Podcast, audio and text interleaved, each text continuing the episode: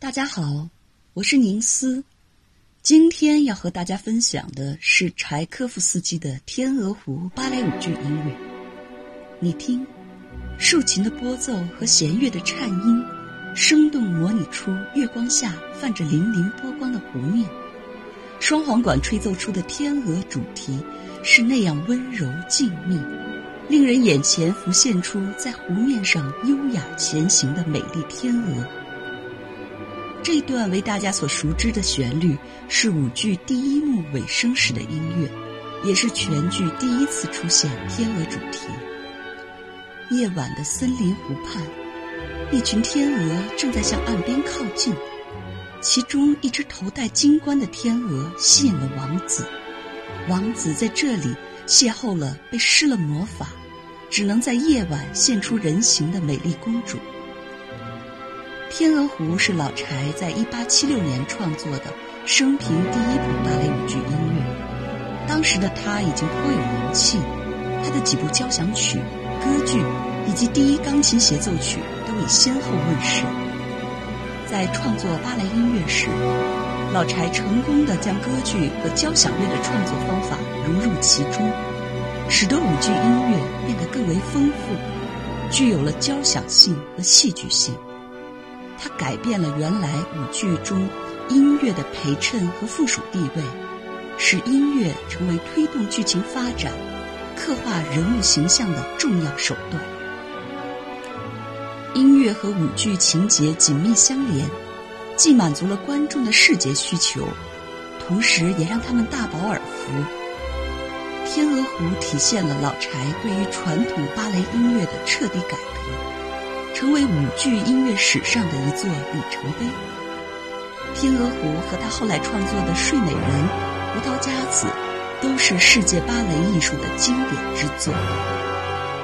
老柴丰富的艺术想象力和充沛的内在情感，使得《天鹅湖》的音乐具有鲜明的个性和强大的感染力。这部四幕舞剧由二十九个分曲紧密衔接而成。老柴运用了主题贯穿的手法，让不断变化的天鹅主题成为贯穿全剧的核心，掌控着作品的结构。老柴也是一位旋律大师，从序幕到终曲，那优美抒情的旋律如山泉一般源源不断流淌出来，令人始终沉醉在音乐和舞蹈之中。尤其是那充满缱绻柔情。又隐含着淡淡忧伤的天鹅主题，更是给人以诗情画意的无尽幻想。一百多年来，《天鹅湖》不断被人们进行各种版本的改编和创作，甚至有了男版《天鹅湖》。然而，无论人们怎样改编剧情和舞蹈内容，不变的始终是老柴创作的舞剧音乐。《天鹅湖》的巨大音乐魅力由此可见一斑。对于《天鹅湖》，我始终怀有一股特殊的情感，因为它是我的音乐启蒙。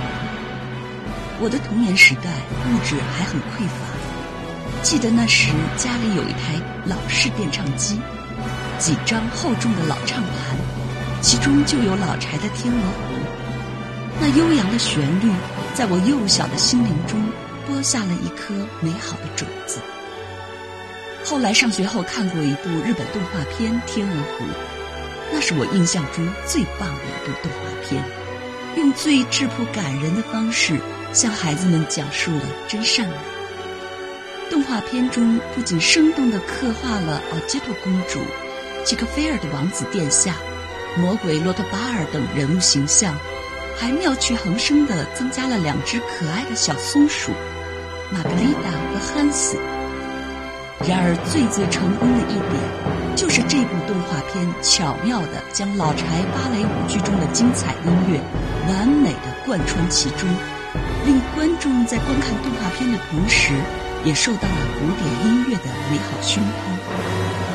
后来，我曾有幸买到了这部动画片的 DVD，童自荣和刘广宁的配音，听上去是那么亲切。一晃那么多年过去了，这部动画片在观看时依旧是那么感人肺腑。其中老柴的音乐功不可没。《天鹅湖》全剧中，我最喜欢的是舞剧第四幕的最后一场，也是全剧的终曲。现在我们听到的就是这段动人心魄的音乐。王子为了救出公主，将生命置之度外，与魔鬼展开殊死搏斗。终于，爱情的力量战胜了魔鬼的法力，正义终于战胜了邪恶。在轰轰烈烈的音乐声中，魔鬼的宫殿坍塌了，魔鬼被爱情的光芒消融了，公主和王子都被一阵狂风巨浪卷入了湖底，一切都归于平静。这时，竖琴和弦乐流淌出轻盈美妙的旋律，黎明的阳光照耀在湖面上，奇迹出现了。公主和王子相拥着浮出水面，两个真心相爱的人儿，终于在朝霞中迎来了幸福和自由的一天。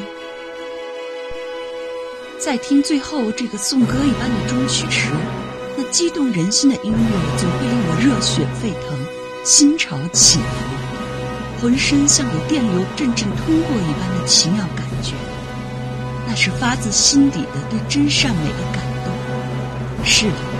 正义终将战胜邪恶，黑暗总会过去，光明一定会到来。